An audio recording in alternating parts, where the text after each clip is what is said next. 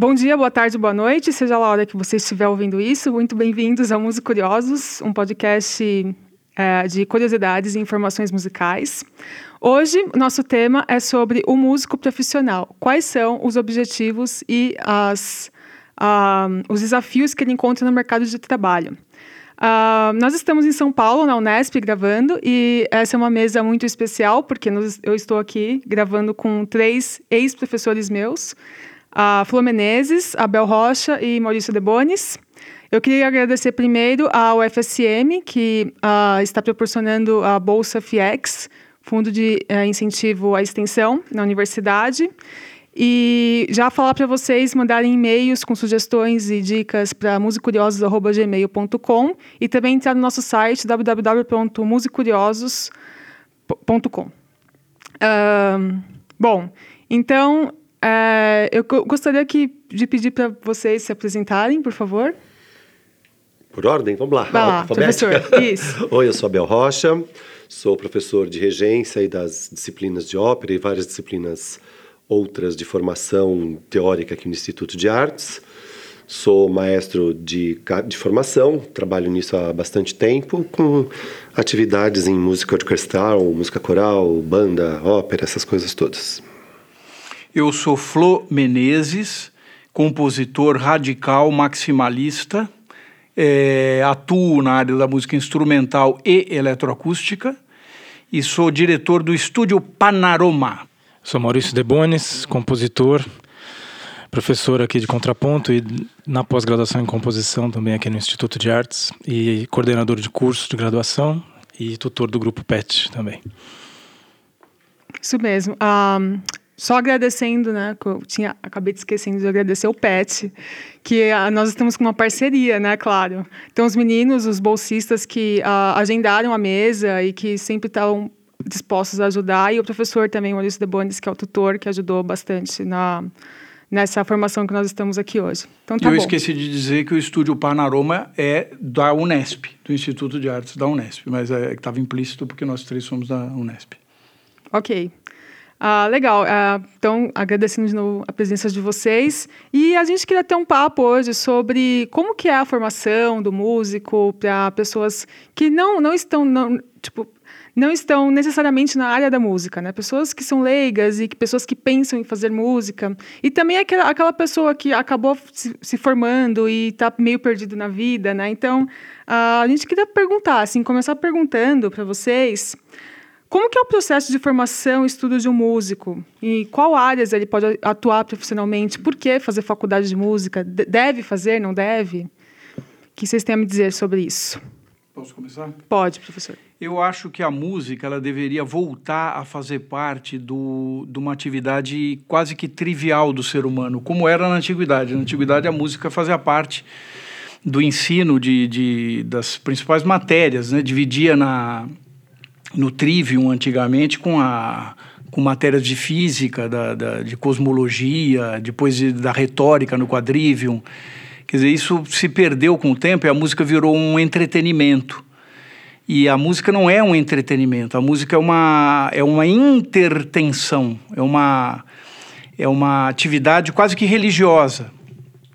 Então ela, ela deve, deveria fazer parte de toda a educação. Numa certa época isso tinha aqui no Brasil. Né? A gente começou, provavelmente todos nós três aqui, começamos a estudar piano molequinhos porque fazia parte da, do, do, ensino pequeno burguês da classe média paulistana, você estudar piano logo de, de logo de cara. Eu comecei com cinco anos, você provavelmente com isso, Sim. e você também, né, Abel? Alguma coisa parecida. Parecida. Eu também. Era, era, era comum.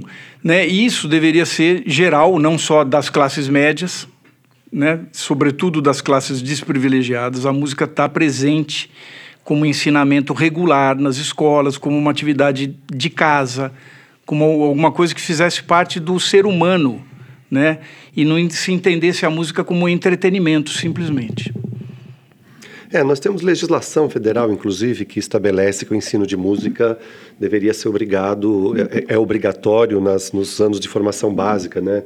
Dos, dos, primeiros ciclos. Existem várias, vários pequenos projetos onde tentam retomar uma, uma atividade de formação musical nas escolas públicas que ainda dependem muito da boa vontade deste ou daquele, daquele município. Então a gente tem notícias espalhadas por São Paulo e pelo Brasil de algumas pequenas escolas que tentam fazer projetos de educação musical de verdade, com prática instrumental, oferecida para a rede pública. Mas ainda é daquelas leis que no nosso Brasil não, pegam, né? Aquela lei que está lá, mas a lei nunca obrigou, na verdade, que houvesse uma formação específica, uma, uma, uma, uma, uma demanda de, de orçamento para que isso acontecesse. Então depende muito da vontade individual individual de cada, de cada município. E essa parte toda, que é a coisa mais estranha de formação de música nos municípios que têm se colocado como dispostos a colocar aula de música na formação, eles são, elas são é, responsabilidade da Secretaria de Cultura e não das secretarias de Educação na grande maioria. É colocado como se fosse uma parceria entre uma Secretaria de Educação, de Cultura com a Secretaria de Educação. Então nós perdemos esse conceito, como o Flo estava falando, de que música faz parte da formação básica da educação. Não é uma coisa que deveria ser externa a, a ou que você precisaria depois do, da, sua, da sua formação regular se preocupar em fazer esse estudo. Ele de fazer fazer parte do dia a dia.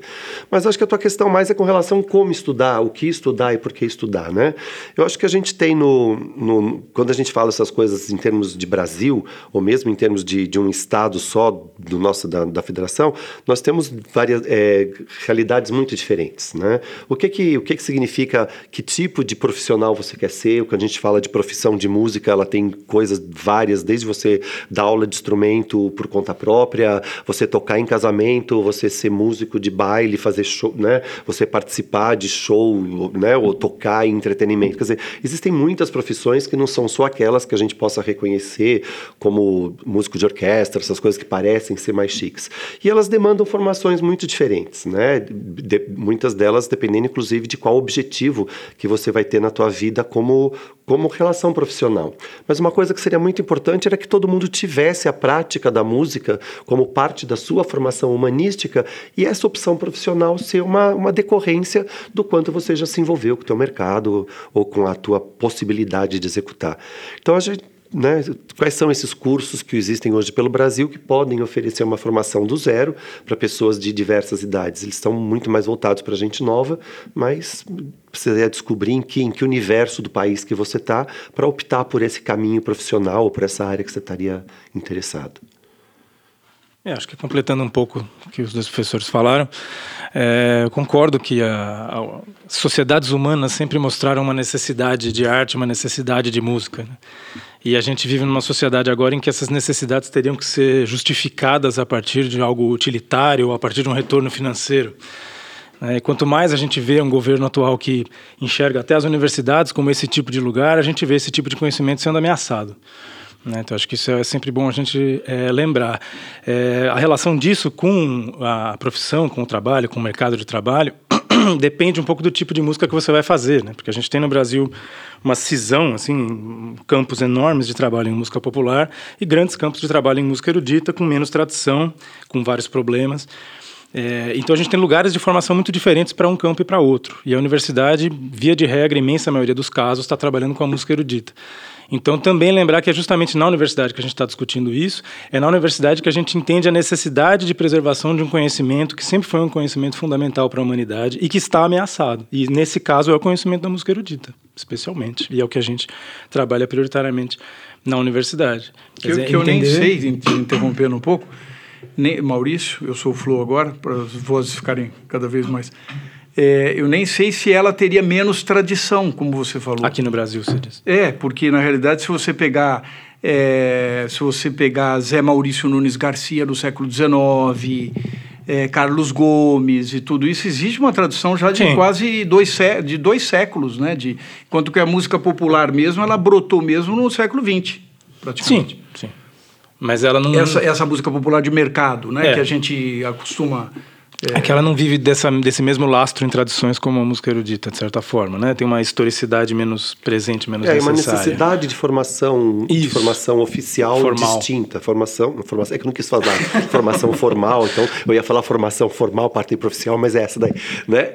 Que você tem demandas diferentes. Muitas vezes a, a prática da música, que ela pode ser comum a todas as pessoas, você pode ter uma prática musical, porque você aprendeu de família, de, de sociedade, do teu grupo social, do teu grupo cultural, que é uma coisa normal. E essa prática de você tocar, de você cantar, de você tocar um instrumento de percussão, ela pode se transformar em profissão de alguma maneira. Algumas outras práticas, elas demandam um, um conhecimento específico, né? É difícil você aprender a tocar fagote por tradição cultural, né? Você tem uma demanda para isso. Mas também acho que, como, como o Flo falou, existe sim uma história da música erudita brasileira, que é essa música que precisa dessa, dessa, dessa educação formal mais específica, e também um grande mercado para essa outra área do que a gente chama de música popular. Mas como o Maurício ressaltou, é, o que, que nós estamos pretendendo entender como, como, como, como formação, né? O que é, que é essa formação? A formação não é só você aprender algo para poder botar em prática daqui a duas, três semanas e garantir é, é, o, pagar a conta no final do mês. Isso, né? Também existe isso. Mas na hora que a gente abre mão de, da própria formação musical dentro da escola, a gente significa indo mão de um conjunto de pessoas que vão entender essa arte, essa, essa ação como um produto a ser consumido também, né? Porque se eu deixei de ensinar música, se eu deixei de fazer com que as pessoas tenham a prática musical musical durante o seu, a sua formação básica até o colegial, né? Você não teve isso como uma, uma, uma, uma relação normal do teu dia a dia, com, que, com como é que você vai entender que isso é algo que pode ser realmente consumido, né? Fora desse, desse aspecto, ah, vou contratar alguém para tocar no meu casamento, né? E se isso pode ser no, no termo de, de, de, mercado de trabalho mesmo. Então, como se você não vai consumir um produto, como é que, como é, que é essa demanda para que outras pessoas possam exercê-las como profissão? Então, essa a questão da, de tirar a formação musical da, da, da, da, da escola regular e colocar ela como um, uma benéfica que você podia dar em determinadas situações, ela tira inclusive esse aspecto formal de uma de realmente uma indústria no bom sentido, onde você tem produção, você tem é, inovação, você tem gente criando coisas para isso, transformando, para colocar a sociedade em movimento de acordo com as demandas que a sociedade, não só demanda comercial, mas demandas culturais que a sociedade vai ter para coisas novas e outras, e outras, outras ações. Né? Isso acontece também com filosofia. Né? filosofia, quando ela é perseguida nas escolas, é, é, é, você tentar fazer com que as pessoas deixem de pensar, na realidade, né? E isso vai acontecer com a ciência. Quer dizer, existem duas opções: ou você é burro ou é você inteligente. Se você é inteligente, você prima pelo cérebro, pela pesquisa, pela, pela cultura. Se você é um tosco, né, um boçal, você vai tentar limar isso. Né? E não existe, só tem essas duas possibilidades, né, basicamente. Pois é, mas é, vocês falaram, me vieram várias questões. Né? Então, a, a, primeira que eu estava pensando era justamente nessa linha. Né? Hoje em dia, a música ela é matéria obrigatória nas escolas e não disciplina. Então, ela é dada dentro da disciplina de arte e normalmente o professor de arte não é preparado, não, não, não tem uma formação musical, então ele vai dar qualquer coisa. Quer dizer, ele até pode ter uma formação, mas depende da, da política da escola na hora de contratar professor, depende da política pública do município na hora de fazer o concurso para professor. Não, é, mas o concurso né? para professor é professor, é professor de, de artes, arte. Então. então, assim, pode ser um professor formado em música, mas a maioria que entra uma nas coisa escolas... mais genérica. E aí tem uma coisa é, importante, né? É, é, é uma coisa que é importante reconhecer. A música é a mais técnica de todas as artes. Não quero desmerecer aqui a técnica que existe na poesia, nas artes plásticas. Claro que tudo tem sua técnica. Mas a música tem uma tecnicidade extremamente profunda e difícil. E ela mexe com aquilo que a gente chama de intertextualidade, que é você, a cada lance que você faz, você está relacionando aquilo que você faz com outros textos da música já existente, já existentes, né? muitos, e ao longo de vários séculos. Então existe um problema que é uma, é uma, é uma tradição de tecnicidade. E isso implica numa dificuldade, uma dificuldade grande. A música é difícil. Não adianta dizer que a música é algo simples, a música é difícil. E ela implica um estudo, implica uma dedicação, implica um, um, uma especificidade mesmo, né? E não adianta querer um professor de arte querer ensinar música. Se ele não é músico, ele não vai ensinar música. E por isso a música tem que estar logo no, no, no, começo, porque a criança precisa estar habituada a essa tecnicidade, a esse exercício da técnica, do solfejo, de tudo. É, é esse o ponto que eu queria chegar, assim, porque nós aqui na mesa, nós sabemos a importância da música nós sabemos essa, essa coisa técnica que existe, o quanto ela é difícil.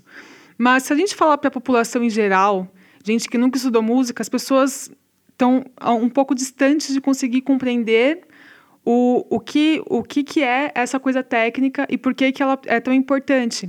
Então, é, será que a gente consegue explicar um pouquinho para o ouvinte por que, que a música é tão importante na formação de, de um indivíduo desde os primeiros anos de vida e o que, que isso vai implicar na sociedade futuramente? Olha, eu, eu vou, antes que.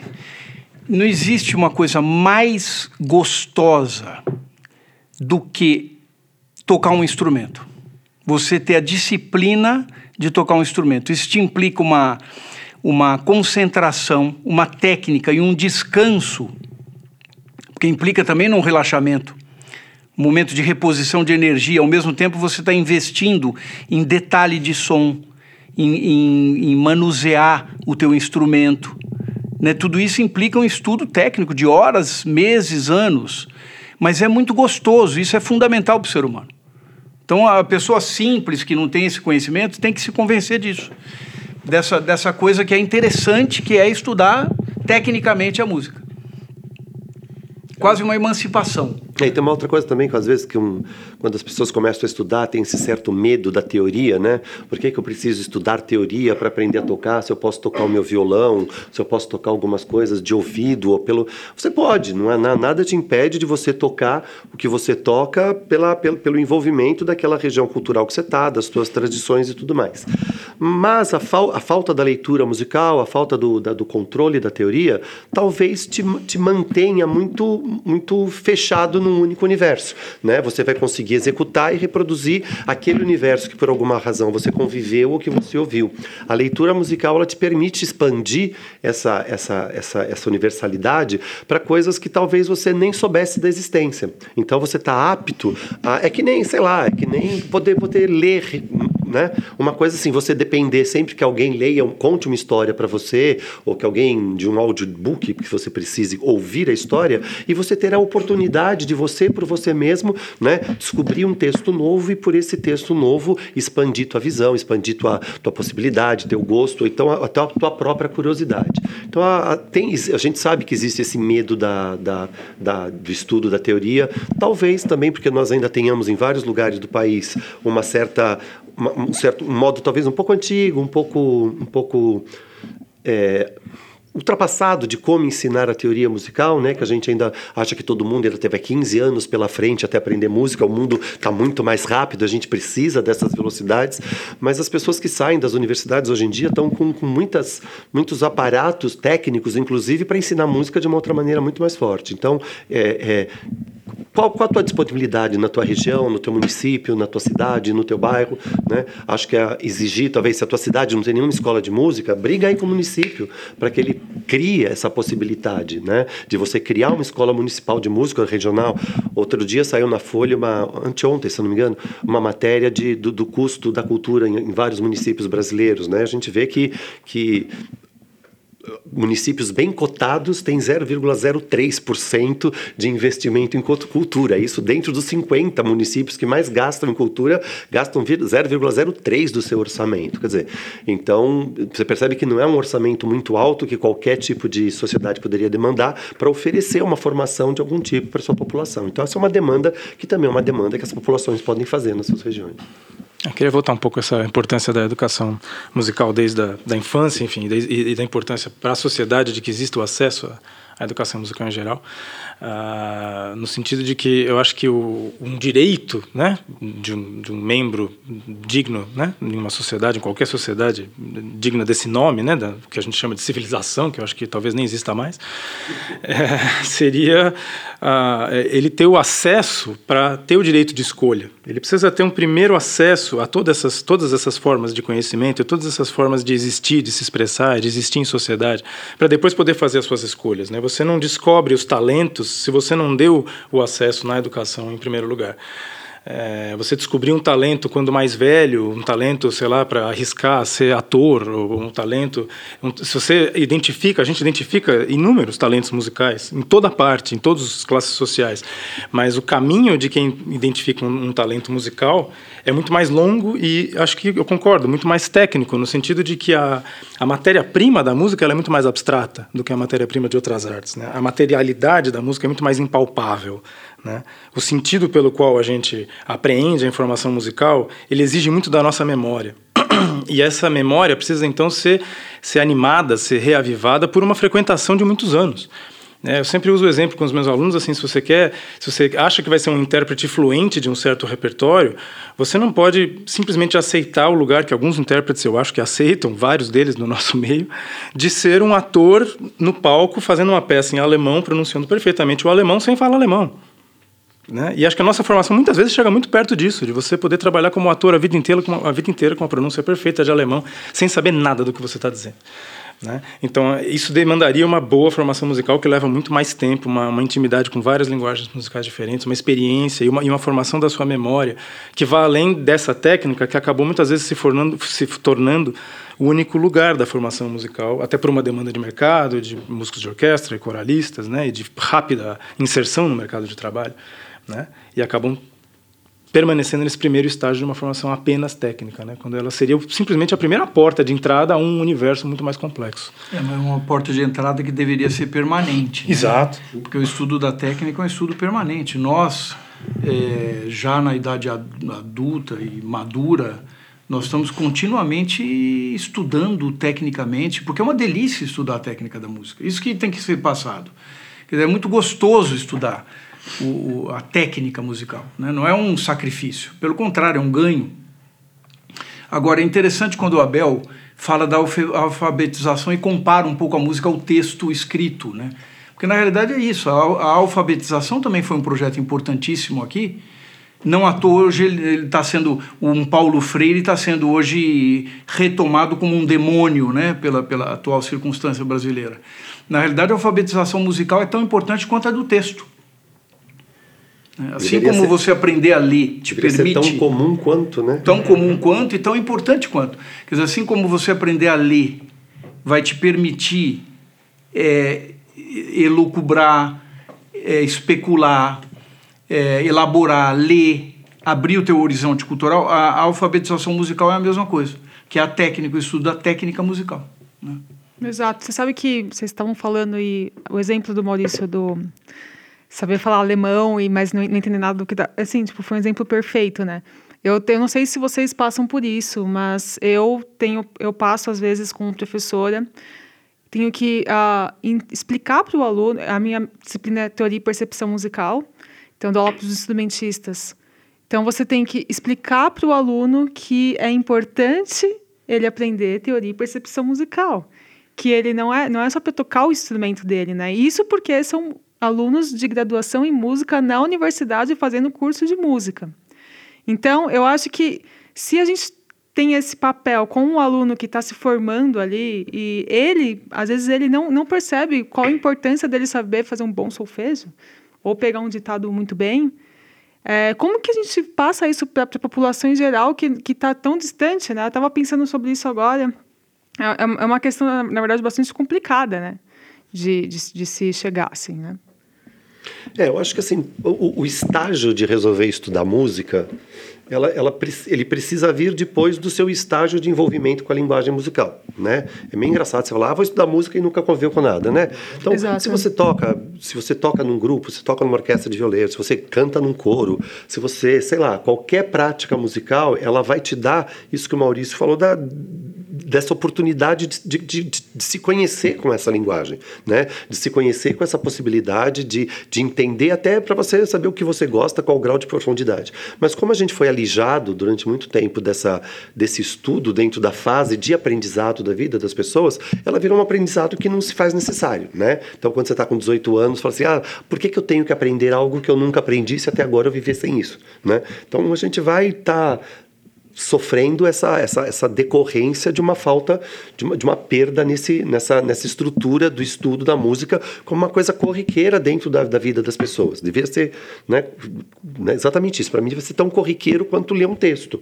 Né? Precisa ser, é uma alfabetização normal. Né? E Mas, começar cedo também. começar né? cedo. Começar com, porque, como criança. Então, porque você começa a aprender a tua língua porque você fala, que alguém da tua família fala, você fala a língua que os teus pais falam.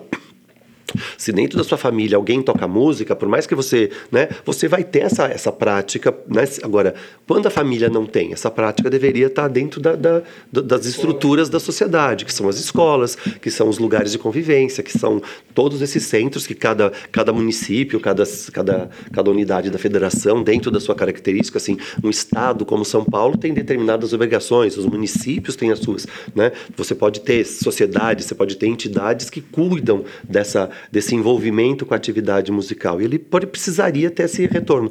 Porque aquela coisa, né? A arte liberta de uma certa maneira, hora, e principalmente quando você tem a possibilidade de entender a arte dos outros, né? Quando você está só centrado na sua, talvez você não tenha essa percepção tão forte, mas a, a possibilidade do estudo da teoria musical, se você, você quando consegue decodificar o que os outros fazem, você tem um prazer muito grande de encontrar os pontos em comum ou mesmo os pontos de, de conflito que podem existir entre o teu pensamento e o outro pensamento. Ele te faz criar outros pensamentos, né? Talvez, como o Flo falou, pensar arte, pensar a filosofia, já foi, né, já foi tudo uma coisa só em um momento da história, a gente tenha esse medo dessa, de perder esse controle do pensamento, né? E, e, e estudo de arte permitiria isso. É, nós estamos em tempos tão difíceis que é, chega a, a, não, a eu não tenho, tenho palavras assim, porque a gente tem uma sabe... Palavra, tem uma palavra que o Marx eh, descobriu que é barbárie. a gente está vivendo uma barbárie da modernidade. Né? Quer dizer, na verdade, a gente está na a maior, contest, maior contestação é, que pode existir é frente a esse Estado. E a maior constatação que pode haver é de que a gente está numa pré-história não querendo desanimar o ouvinte. Por favor, ouvinte, não fique desanimado. Não, e, e colabore né? para mudança. Pense que você está na pré-história e que, portanto, existe uma história ainda a ser, a ser escrita e ser desenvolvida. né? Mas assim, a primeira coisa é buscar esses ambientes, né? Você buscar um ambiente que você possa ter uma prática. Acho que dentro, acho que não são muitas as cidades brasileiras que têm coros desvinculados a, mas deve ter em algum lugar na sua cidade tem um coro que trabalha, tem um coro de uma igreja, tem uma escola de música ou alguma entidade que se, né, que se oferece essa formação inicial. Então, se é essa formação inicial que você precisa, vai atrás para depois ver em que universo é esse de profissão, né? Porque a nossa profissão ela tem muita coisa, né? Porque você, e aí aí tem uma questão que é a seguinte, né? Aquele músico que é músico, que ama a música, ele vai fazer a música em qualquer circunstância. Não existe bolsonarismo que abafe o, a, o músico. O músico vai resistir. Ele, ele vai fazer aquilo que ele ama. E aí ele vai achar a sua profissão. Também essa coisa desse mito de como é essa preocupação profissional. Quem ama a música e exerce bem a música vai ter o seu lugar. É, acho que é, é dando murros em ponta de faca, abrindo espaços na sociedade. Vai dar murro a vida toda. É, vida toda fazendo música no seu tempo a que você acredita e ensinando música e batalhando por ensinar música ou pensando a música. Quer dizer, Mas vai acabar fazendo. Você acaba em vai torno acabar. de uma atividade que certamente está em crise, que certamente não é prioritária e não é uma política pública concreta. Né? Mas em torno disso você tem vários espaços ainda. É. Mesmo então acho que a pessoa tem que estar ciente disso. Acho que se ela ama a música, ela vai ter o seu lugar mas ela vai ser sempre um, uma, uma, um adverso, um elemento adverso, porque as condições são sempre piores para o músico do que para o médico, para o engenheiro. Não, eu nem vou falar isso, porque eu acho que as, as condições são piores para todos hoje. É, mas existe profissão É aquela questão, né? Se nós escolhemos isso, a gente vai estar na militância para sempre, né? Sim, é, eu costumo, eu costumo dizer que a minha, minha posição oscila entre a militância e o sacerdócio. Porque assim, diante dos alunos, eu sou como, quase que um sacerdote, né? Às vezes com pouca paciência, menos do que um sacerdote. mas, é, mas é, por outro lado, é de militância, né? Continuamente. Mas isso é movido por uma coisa fundamental, que é a paixão absoluta pela música. Sem isso, esqueça. Eu acho que o papel do, do artista sempre está ligado a alguma forma de militância, né? Porque tem uma, uma, uma não conformação ao que já existe, tem uma, uma, uma mostra da, do potencial criador que todo ser humano teria, tem uma defesa de uma reflexão, de uma contextualização histórica, né? Quer dizer, uma apresentação artística é uma apresentação de uma certa expressão, de um certo pensamento, em uma grande diversidade de possibilidades de expressão, num dado momento histórico, com uma certa função naquela sociedade. Nem sempre isso é informado numa apresentação. Claro, mas é, é um contexto também extremamente fértil para esse tipo de, de, de defesa, de, de, de, transformação, eu acho, social, de, como se sempre fosse, de alguma forma, também uma atuação didática e política, uma apresentação artística. E acho que quanto mais a gente também fala sobre isso, menos a gente aceita a música como um lugar de entretenimento é, de fundo. Né? Ela é um lugar de pensamento, de reflexão, como qualquer arte. Então, o artista que assume essa posição, ele está eternamente em militância por, esse, por essa atitude perante a sociedade, uma atitude de criação e não de repetição. É, mas uma militância imbuída e totalmente de amor. Eu acho que a música ela, ela leva você a pensar o seguinte: num projeto onde uma pessoa seja religiosa ou não, quando ela se defronta com a finitude da existência e vai falar, puxa, eu vou morrer um dia, a, a, coisa que mais incomoda é o fato de você não morrer, mas parar de ouvir Mozart, Monteverdi, Mahler. Isso, é, isso me incomoda. Né? Quando você chega nesse pensamento, você fala, eu sou músico. Você não acha, ah, sei lá, acho que a gente já está tá longe já agora do que eu acho.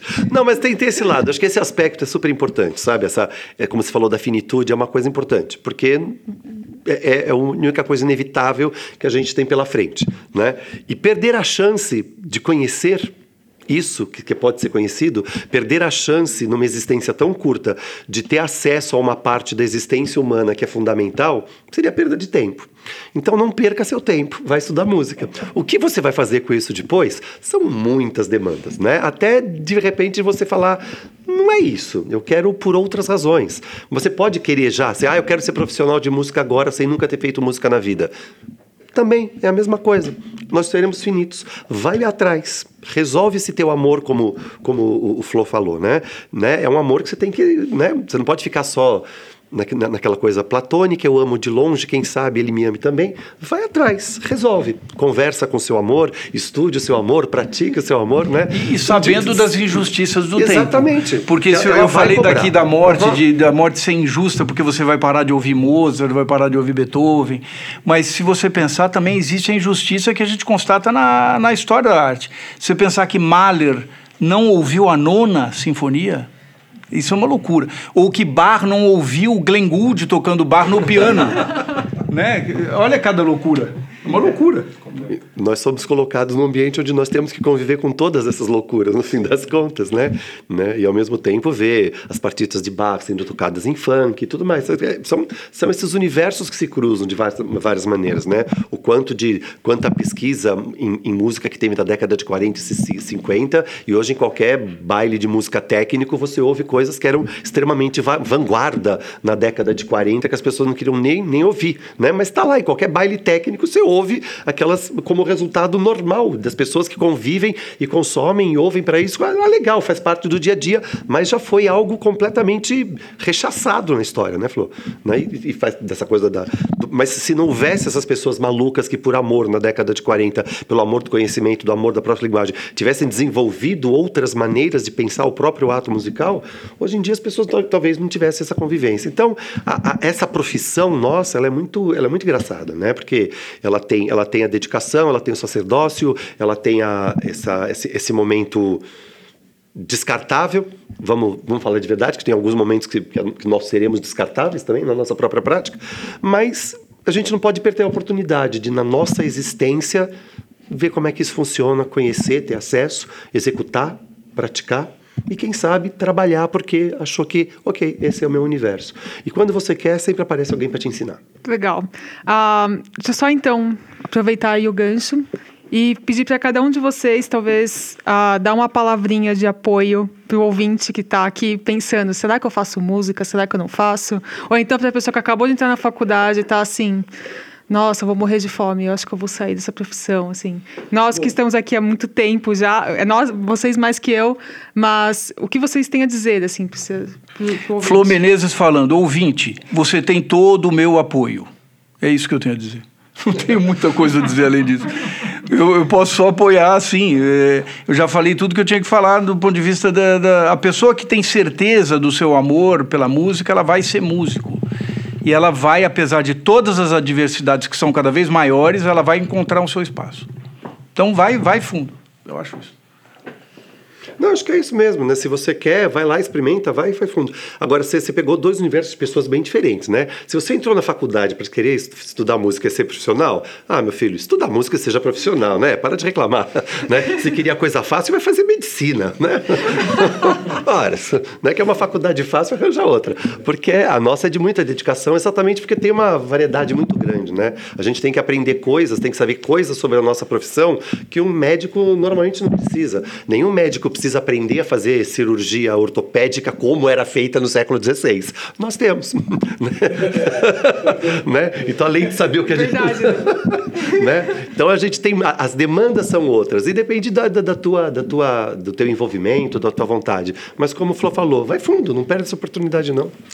Acho que voltando um pouco essa, esse lugar da, da dúvida que você colocou, né? O lugar de, de como falar com quem tem essa escolha na frente, mas não, não sabe como escolher, não sabe por onde escolher. Eu acho que tem um aspecto que, assim, é, é, todo mundo tem o seu lado é, escuro, as suas perturbações, os suas, suas é, desesperos, angústias, paixões não resolvidas. Eu acho que várias profissões, outras que não as artísticas, precisaram recentemente do desenvolvimento até de técnicas, as pessoas chamaram de inteligência emocional, né? Quer dizer, não sinta muito, não se envolva, não se entregue, não seja você mesmo. Eu acho que a escolha pela arte é exatamente aquela escolha contrária, né? É o lugar em que você pode trabalhar e ter como escolha de vida, ter no seu trabalho frequente todos os seus fantasmas, todas as suas, as suas inseguranças, todos os seus desesperos, todas as suas paixões mais é, é, sejam as mais efusivas e, e, ou as mais desesperadas. Você está escolhendo trabalhar no lugar da dúvida, trabalhar da sem insta, da instabilidade, da né? instabilidade, da salutar do, instabilidade. Exato, da falta de chão, da, da, da, do recomeço eterno, constante, né?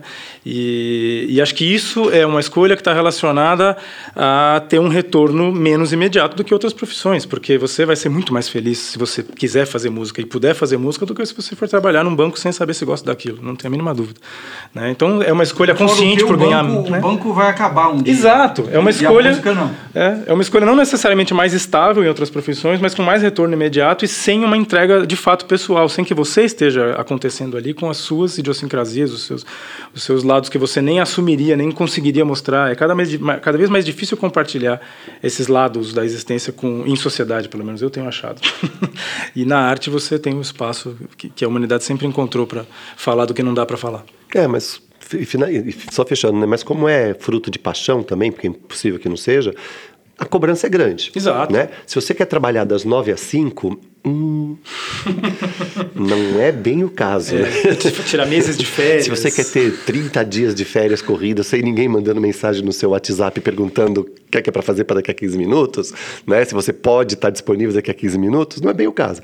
Porque tem esse lado sacerdote, como tem várias profissões hoje em dia, né? tem muitas profissões que a, a demanda não é feita naquele horário comercial. Se você imagina a profissão como essa coisa das 9, das 9 horas da manhã às 5 horas da tarde, de segunda a sexta, sábado e domingo, domingo você vai ouvir a música dos outros, acho que nem tem graça fazer isso, né? Porque a graça é exatamente essa demanda que a qualquer momento, a qualquer hora, a tua cabeça não sai disso, né? O teu envolvimento não sai Inclusive, disso. Inclusive, uma coisa assim que me perguntam às vezes, você, como é que você se sente como sendo profissionalmente um compositor? Eu não sou profissionalmente um compositor. Profissionalmente eu sou um professor onde eu dou as aulas, onde dirijo um estúdio. Compositor eu sou quando eu não sou profissional. Eu sou eu, eu sou compositor. Não sou profissionalmente compositor. É uma escolha de vida, não é uma escolha de profissão, né? É um, eu, eu me identifico com, uma, com, a, com o meu pensamento na obra musical permanentemente. Eu estou pensando nisso no travesseiro, em todos os momentos. Até no chuveiro, no amor, em todos. Estou sempre pensando em alguma. reverberando alguma ideia que está latejando ali, germinando e que vai gerar um. um não é, um, não é uma, uma profissão ser compositor. Na verdade, um músico não é uma profissão, é uma, é uma existência, é uma tomada de, de posição existencial. Muito legal, gente. Bom, uh, vamos para o nosso segundo bloco, então, que é o Escuta Só, onde cada um de nós indica uma música para o ouvinte. Podemos?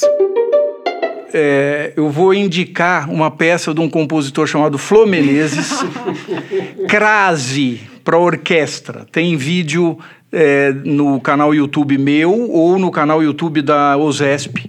E seria uma, uma maneira das pessoas conhecerem um pouquinho esse, esse compositor aí mesmo. Podemos deixar o vídeo na descrição do vídeo? Do... aqui do, do podcast. link? Isso, Eu, eu não, ixi, agora, bom, no Google, Ok. Flo Menezes, F-L-O, Menezes com Z, Crase, Ozesp. Vai, vai chegar lá. Legal. Então fica a dica aí. Bom, são sempre infinitas escutas, né? Então a que vem cabeça é a que eu estava lendo na minha casa ao piano, a balada número 2 de Liszt. Como uma, enfim, uma reinvenção do instrumento junto com uma recolocação de todo o problema da harmonia e um- uma virada na história da música no século XIX, em que cada vez mais você tem um, enfim, um, um espaço para questionar a estrutura interna do sistema e não só aplicar o que era feito anteriormente. E acho que isso tem uma enfim, um- uma sugestão bastante pessoal, porque é um, é um espaço de exploração ao piano, ler uma peça como essa e poder perceber o, o processo interno né, na história da música, como isso estava se transformando. Balada número 2 de Liszt. Genial. Aproveita passa pela balada número 1 um de Chopin antes, que, que é incrível também. Legal. Eu? Então, eu vou pro outro lado. Essa semana eu acabei de fazer um concerto com todas as heroínas do Donizete, com, uma, com a Maria Pia Pichitelli, que é uma soprano maravilhosa que veio da Itália para cantar com a gente. Mas eu ia sugerir que vocês ouvissem o próximo o próximo solista que vai participar do concerto com a Orquestra de Santo André. O nome dele é José da Silva Santos, ele é conhecido como Sapopemba. Ele foi durante muitos anos caminhoneiro e motorista da Prefeitura de Santo André. Ele que era motorista dos, das vans e dos caminhões escolares. Se aposentou e virou cantor. Ele virou cantor e faz um trabalho de pesquisa em cima da música de candomblé, da música de raiz, onde ele recupera a própria língua, da, que, é, que é coisa dele, e constrói novas composições em cima da, da, da música do candomblé. E além de, de uma recuperação grande da música tradicional do interior da, do Nordeste. Então ele é conhecido como Sapopemba. Meu próximo concerto é com ele, a gente vai tocar um punhado de coisa dele aí na Orquestra Santo André. E seria uma coisa legal de ver como esses dois universos conseguem se conversar também, né? Uma coisa extremamente popular, né, com a linguagem da orquestra. Então, vocês quiserem procurar o Sapopemba, José Silva dos Santos na internet, ver as coisas que ele canta, é bem legal. Legal. O concerto vai ser para quem está em São Paulo, que dia? Vai ser dia, em Santo André no dia 28 de setembro, que é o nosso 2019, próximo concerto. né? 2019 e vai, vai para o canal da orquestra. Então, mais cedo ou mais o tarde. canal da vai orquestra é tá qual? YouTube Orquestra Sinfônica de Santo André. Legal, muito bem. Ah, então eu vou indicar o meu, vou indicar um compositor, ah, Guilherme Dufay, no Per Rosário Flores. Ah, então, essa peça eu, eu escolhi ela para indicar porque ele compôs para a consagração da igreja ah, de Duomo na Florença em 1436. E ela é uma peça que tem várias proporções rítmicas juntamente com a construção, assim, ela faz referência à construção. E aí eu pensei que essa coisa que o Flo falou logo no início do, do, do programa sobre é, o- a música ser um entretenimento, né?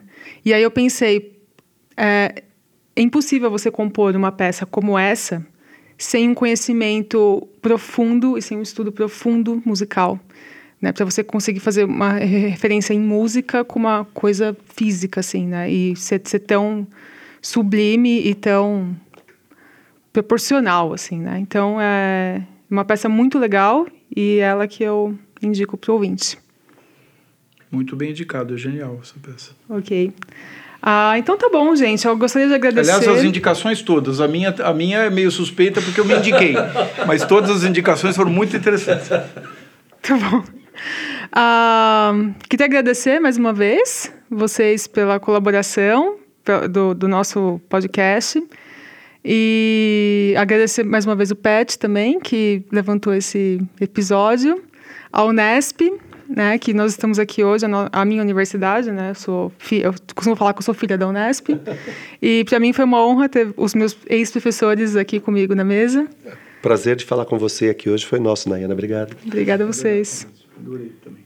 Então, até uma próxima. Até. Obrigada. Por ouvir o nosso episódio. Espero que vocês tenham gostado. E gostaria de agradecer ao FIEX, Fundo de Incentivo à Extensão da Universidade Federal de Santa Maria, que está financiando este projeto. Uh, pedir para vocês entrar no nosso site para mais informações, www.musicuriosos.com. E também gostaria de agradecer aos bolsistas Jessica Brucker e Marcos Klein, que tornam este podcast possível. Muito obrigada.